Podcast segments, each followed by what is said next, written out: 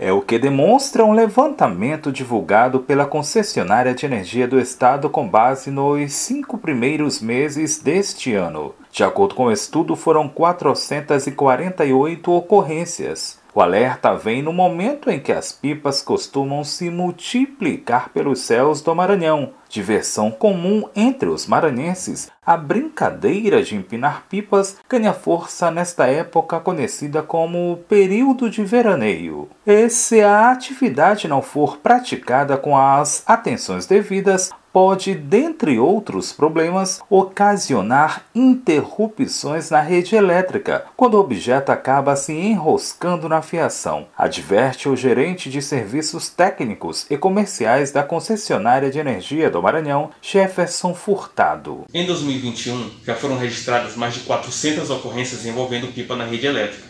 Em todo o estado, desde o início de 2020 até maio deste ano, já foram registradas mais de 2 mil ocorrências.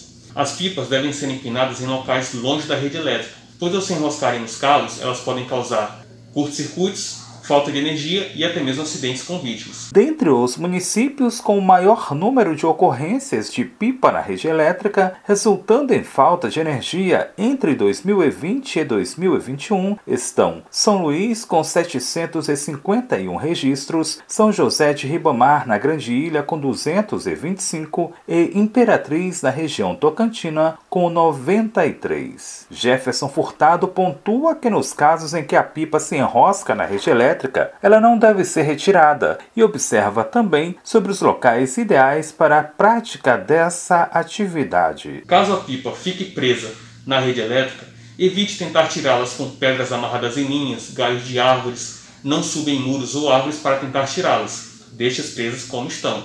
Em momento oportuno, procure um local longe da rede elétrica e do trânsito para praticar esta atividade. Em caso de ocorrências envolvendo a rede elétrica, exemplo de pipa presa nos cabos ou linha enroscada, a concessionária de energia pode ser acionada por meio da central 116 da Universidade FM do Maranhão em São Luís, Borges Júnior.